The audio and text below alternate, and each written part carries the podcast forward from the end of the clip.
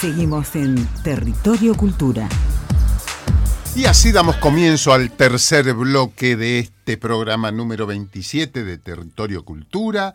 Y tenemos columnista. Justamente estábamos hablando de música y qué mejor que la columna de Nicolás Arevalo, el doctor Valo. ¿Cómo estás, Nico? ¿Qué tal, Gaby? ¿Cómo andas? ¿Todo bien, bien, bien. ¿Qué nos trajiste hoy? Hoy, como veníamos hablando todas las ediciones anteriores, hablamos de músicos eh, paranaenses. Hoy decidí moverme un poco eh, en la provincia y vamos a hablar un poco de un eh, artista concordiense, nacido en Concordia. Bien. Vamos a hablar de Emma Rousset. Bien. Emma Rousset es un artista que forma su primera banda por ahí como a los 16 años. ¿Ahí está sonando? Es lo que está sonando. Perfecto. Lo que está sonando es Avalon una, de, una de sus bandas. Porque vamos a tratar de recorrer toda su trayectoria con las distintas bandas que tuvo y los distintos proyectos. Bien. Emma forma su primera banda a los 16 años, una banda llamada Hijos de la Noche, en la cual él oficiaba de baterista y cuyo repertorio era enteramente compuesto por covers de rock nacional. aparte, él también vivió algunos años de su adolescencia en Paraná, donde generó una pequeña amistad con Juan Anzola, Juan Anzola, eh, fundador y miembro actual de La Posta, y con Oscar Bustamante, con quien él llegó a ensayar de forma muy precaria con guitarras eh, acústicas y baterías. Eh, llegaron a ensayar, pero él se tuvo que volver a, Concordia y a los meses Juan Anzola forma La Posta Así que él estuvo muy cerca de ser el de parte de, la posta. Exactamente. Así que bueno, él vuelve a Concordia, forma Hijos de la Noche y, y la banda dura un par de años tocando en bares y cumpleaños hasta su disolución. Él en paralelo con su, ya empieza su carrera universitaria, empieza a estudiar guitarra, ya que desde muy joven tenía una inquietud como letrista. Escribía poemas, escribía cuentos, historias e ideas en general las cuales siempre las tuvo como, a ver, según sus propias palabras, él me dijo, eran melodías en la cabeza. Mira. Entonces empieza a estudiar guitarra para poder llevarlas a la realidad. Estudia guitarra durante dos años aproximadamente para plasmar eh, musicalmente esto. Los escritos de esto que se, fueron acumulando desde los 13, 14 años que empezó hasta los casi 20 años eh, cuando ya iba a la facultad. Y así fue como empezó a grabar sus primeros demos de forma casera en su casa, con una computadora y una guitarra electroacústica. Y en esta etapa grabó algunas, eh, algunos temitas solistas y los publicó en esa época en YouTube bajo el nombre de Hecho en Casa. Eh, Hecho en Casa, eh, él los, los sube a YouTube, los deja ahí y hace algunos años los dio de baja porque según su oído ya más desarrollado, estaban muy caseros. Claro. Y después eh, me contaba él que ya no los pudo recuperar y un poco se arrepiente de haberlos borrado. Pero bueno, son cosas que pasan, eh, las, situaciones te llevan a eso. Así que bueno, es, él plasmó su primer demito hecho en casa y después es un demo perdido, básicamente. Todos estos demos fueron el germen de lo que fue su primera banda como vocalista y guitarrista, que fue Avalon, banda que forma junto a Ariel Jiménez Arellano, un amigo de él desde la infancia. Eh, Ari siempre lo va a acompañar en la mayoría de sus proyectos de acá en adelante. Forman Avalon en 2008, muy fuertemente influenciados ellos por lo que es el rock británico. Oasis, Radiohead, The Rascals, Miles Kane, Arctic Monkeys, todas bandas que eh, los influenciaron ellos para arrancar y durante los primeros tres o cuatro años de la banda, ellos se dedican más que nada a ensayar mucho y a tocar poco. Tocan una o dos veces por año y ensayaban cuatro veces a la semana. Por estos tres años. Lo que me contaba Emma es que tenían una especie de pudor escénico en la que ellos querían, las veces que tocaran en vivo, romperla. Claro. Y así generar más eh, adeptos y generar una, dejar una buena impresión en el público, ¿no? Así que durante estos tres o cuatro años la banda se dedica a ensayar para pulir el sonido propio y sonar bien, entre comillas. A partir de 2012, la banda empieza a tocar y a girar más asiduamente y se van a tocar a Santa Fe, a Buenos Aires, a Rosario, La Plata, Chaco, Misiones, Corrientes. Llegan a tocar hasta Uruguay, además de recorrer toda la provincia, ¿no? Y en esta época también se vuelve a reconectar con Juan Anzola y comparten con la posta algunas giras. Y además él viene, viene con Avalon a tocar acá a Paraná en algunas otras fechas con bandas de acá como La Carroña o Eco Lunar. Avalon editó en toda su trayectoria, eh, editó tres trabajos discográficos, un EP en 2015, un EP homónimo que se llamó Avalon EP, su primer larga duración en 2017 que se llamó Los Sonidos y su último disco que se llamó La Velocidad de lo Cotidiano en 2019. En paralelo a Avalon, eh, Emma empieza a relacionarse con lo que es la escena santafesina por Mel, su hermana, que también eh, que está eh, radicada allá, vive allá en Santa Fe, y su hermana forma parte de un sello de la vecina ciudad que se llama Repelente Discos y además toca en una banda que se llama Famélicos. Juntos tienen la idea de gestionar en Concordia lo que es Casa Boreal, su sello independiente que ellos siguen llevando adelante, el cual empieza siendo un festival. Se, empezó llamando Espacio Boreal, en el que eh, arrancan a... ¿Cómo podría decir? A armar una escena dentro de la movida concordiense.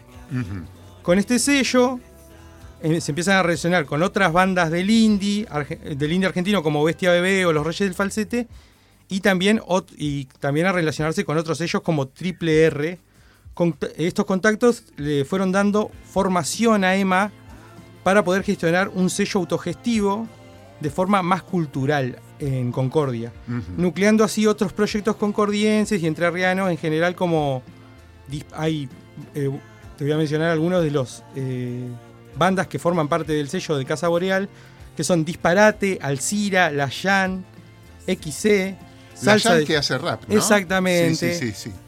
Eh, XC, salsa de choclo, THC, etc. Eh, en 2018 Emma continúa, él continuaba con Avalon, también tenía sus cositas solistas, iba publicando cositas de a poco y continúa con el sello.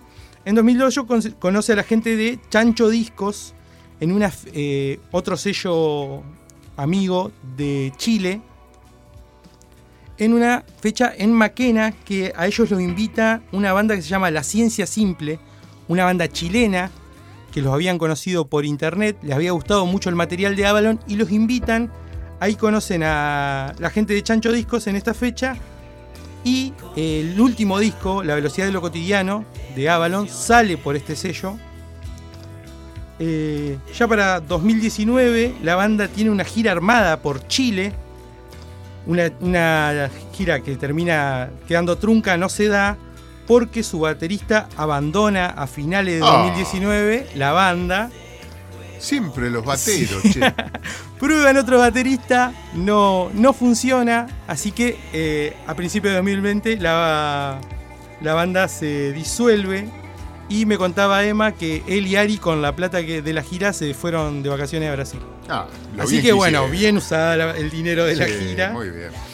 Así que bueno, se disuelve Avalon para, para principios de 2019, llega la pandemia y Emma se encuentra solo en su casa con canciones, con ideas de cambio musical, eh, a nivel sonoro, cambios que ya de a poco se habían visto en el último trabajo discográfico de Avalon la utilización de pistas, sintetizadores, programaciones y todo ese tipo de cosas, más volcado al, al indie electrónico, al electropop, etc. Y él ya tenía un recorrido eh, solista, ya había publicado un disco, él ya tenía un recorrido solista eh, más de un estilo acústico más volcado al folk, al folk rock. Él eh, en 2018 lanza su primer larga duración como solista que se llama Un Buen Momento y con estas ideas de cambio musical y después de publicar algunas canciones, eh, nace lo que sería, em, empezó la producción de lo que sería su segundo disco solista que se va a llamar La, la Nouvelle Vague. Mira. Eh, su disco, ese disco termina saliendo en el 2021. Con el cual sale a tocar él con esa libertad de, no tener básicamente influencia, sino que puede tomar lo que le gusta de cada estilo y meterlo. Él puede, con la Nouvelle Vague, sale a tocar en distintos formatos. Puede tocar como solista, tocando él solo con pistas, el teclado y la guitarra. Toca en formato dúo junto a Ari. O toca en formato banda con Ari en el bajo, Fede Wetzel en guitarra y Santiago el Tigre Buto en batería.